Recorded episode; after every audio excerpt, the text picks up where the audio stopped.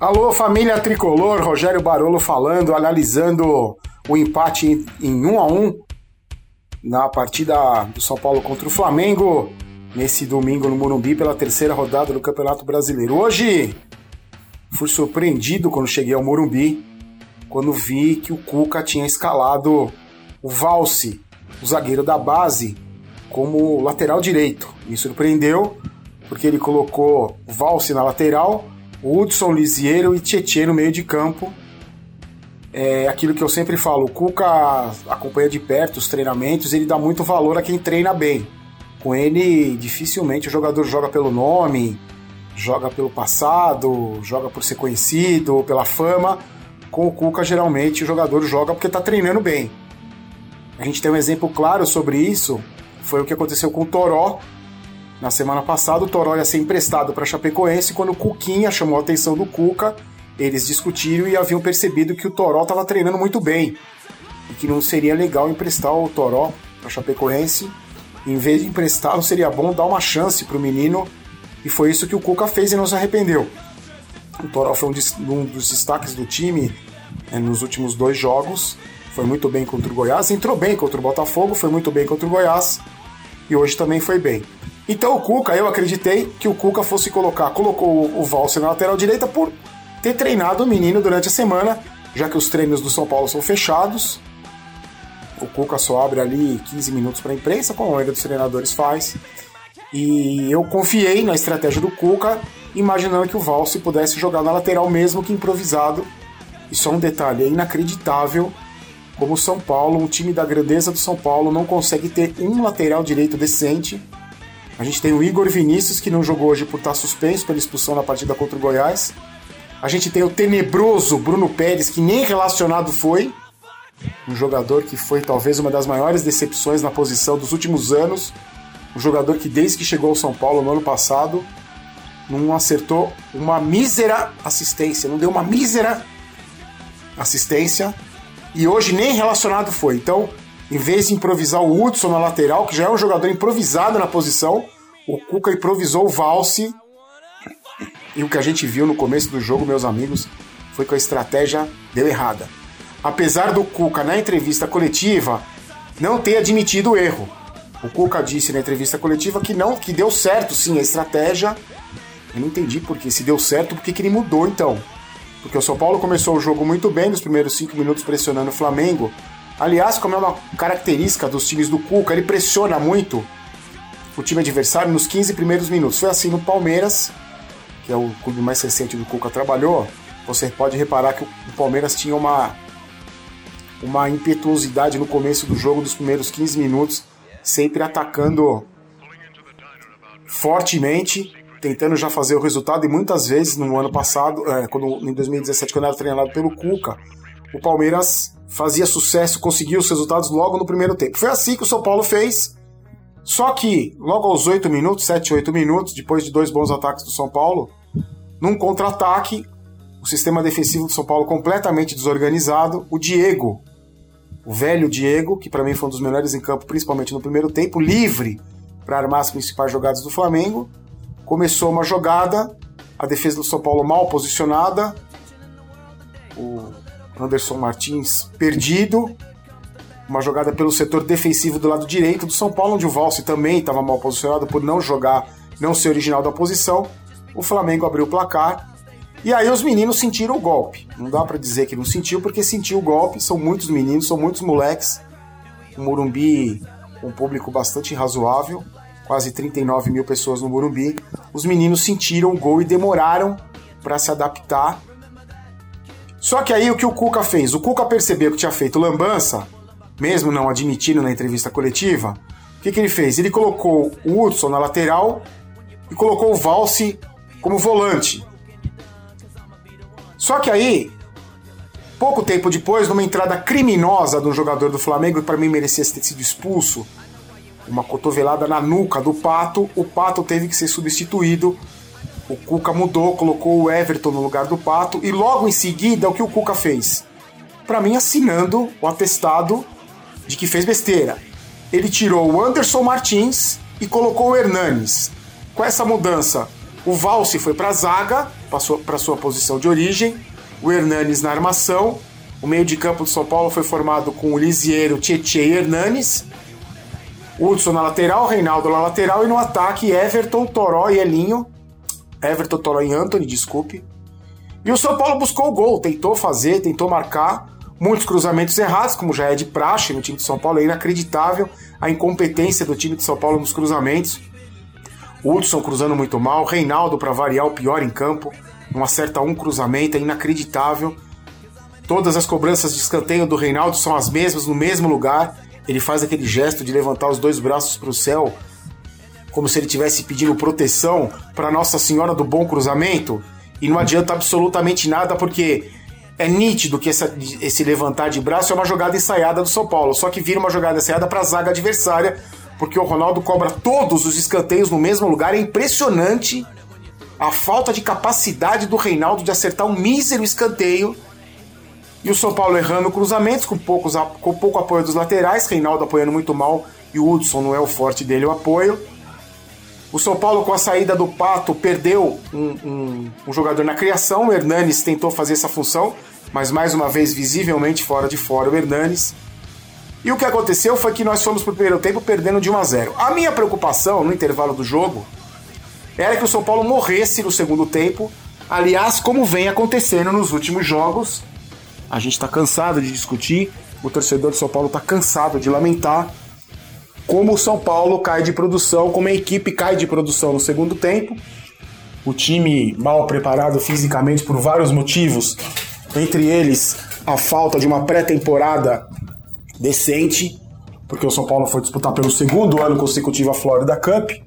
Mas aí você vai me falar, é, mas o Flamengo também disputou a Florida Cup. É, só que o São Paulo vem disputando já há algum tempo, deixa de fazer a pré-temporada de maneira decente e sofre muito, principalmente no segundo tempo dos jogos. Além das milhares, centenas, dezenas de lesões musculares que a equipe sofre, que vários jogadores sofreram nos últimos tempos.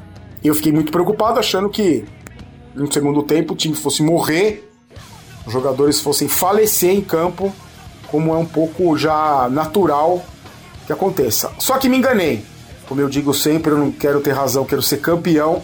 O São Paulo mordeu, pressionou, tentou de todas as formas empatar o jogo contra um time reserva do Flamengo, recheado de reserva, um time misto, mais um time muito forte, porque eu acho que o Flamengo, assim como o Palmeiras, tem um elenco, um dos maiores elencos do Brasil em termos de qualidade. E quando você joga com um time assim, é claro que os jogadores que vão entrar em campo querem mostrar serviço para o treinador.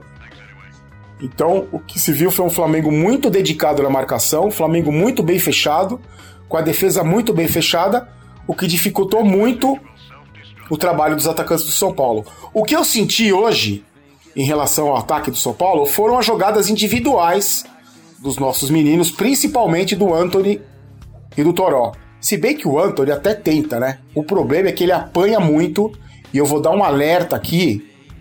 O seguinte: se esses juízes bananas, moles, incompetentes não tomarem uma atitude, é questão de tempo desse menino Anthony se lesionar seriamente.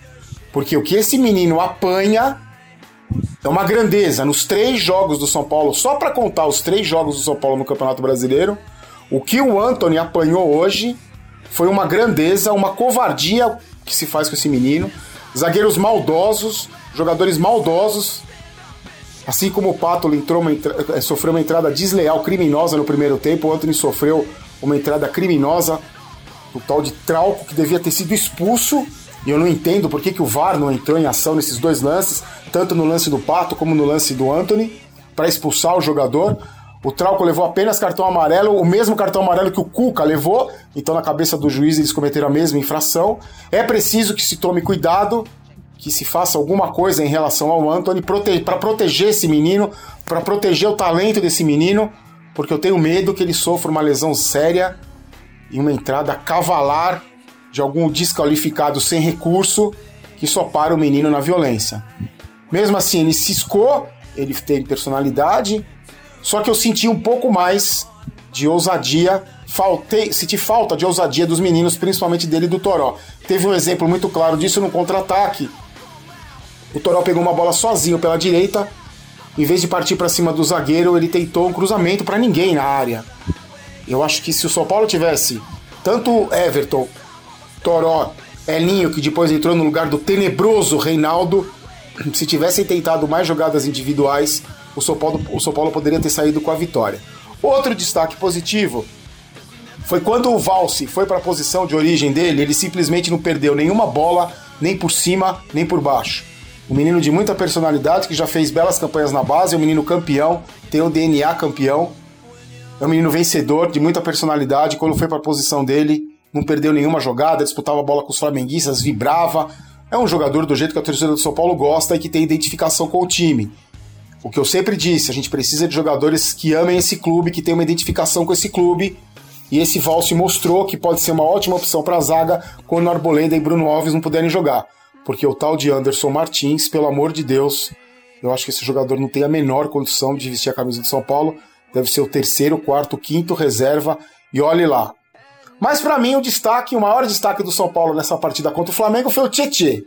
O Tietê pelo seguinte, no primeira, na primeira partida contra o Botafogo ele fez um primeiro tempo razoável, no segundo tempo se movimentou bem, foi dele inclusive a jogada que originou o segundo gol, o gol do Hudson.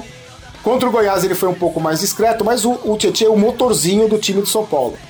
Só que além de ser motorzinho e marcar muito bem, ele também é muito veloz, alimenta o um ataque e sabe chegar na área adversária. É um volante que não tem vergonha e não tem medo de pisar na área adversária. E foi isso que aconteceu no gol de empate do São Paulo aos 37 do segundo tempo.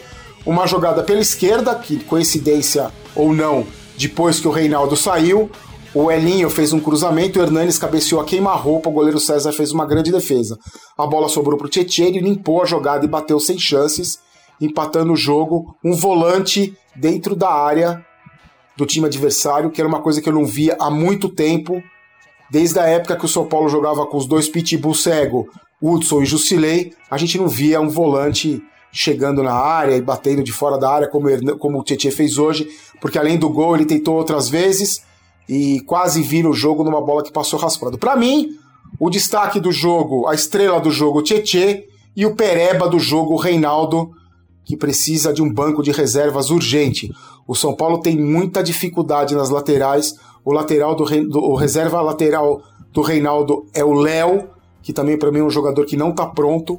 Quando o Léo foi contratado, eu disse o seguinte: a informação era que o São Paulo havia contratado o Léo havia contratado um lateral para ser reserva do Reinaldo. A minha opinião era que o São Paulo devia ter contratado um lateral para colocar o Reinaldo no banco. Então o Reinaldo não tem concorrente, o Léo, para mim, é um jogador ainda fraco, que não está pronto. Eu arriscaria até colocar o Lisieiro na lateral esquerda, porque ele foi assim na base, ele jogou nessa posição na base. Eu acredito que o Lisieiro possa ser uma opção ou até mesmo o Léo, porque não é possível alguém tá em pior fase que o Reinaldo.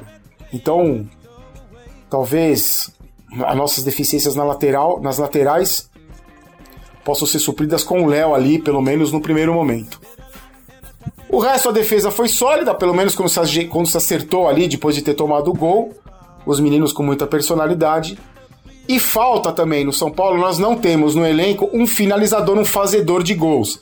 Eu tinha muita esperança no Brenner, só que perdi as esperanças, porque o menino é muito apagado, ele não tem nem a menor vibração, quando entra não corresponde.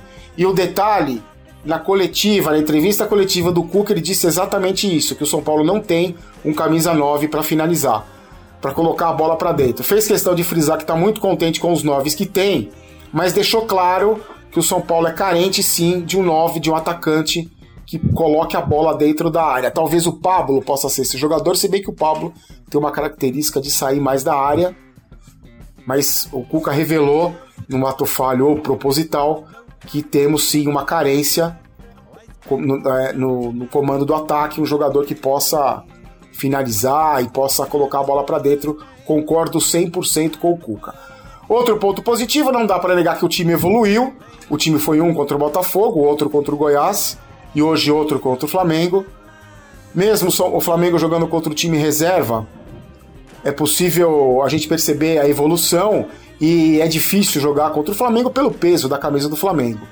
Então, se o resultado de hoje não foi pra gente comemorar e sair do Morumbi, o torcedor São Paulino feliz da vida, eu acho que o resultado foi justo. O São Paulo não merecia perder do Flamengo.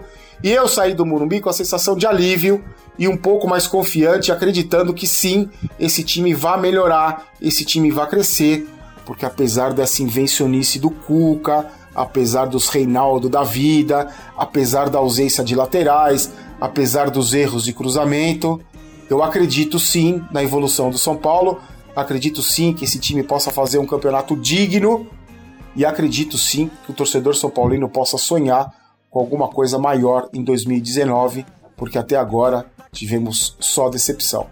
É isso aí, gente. Um forte abraço, fiquem com Deus. Como eu digo sempre, eu não quero ter razão, eu quero ser campeão. E aqui nunca, jamais será Vai São Paulo. Aqui é Vamos São Paulo. Forte abraço, fiquem com Deus. Tchau.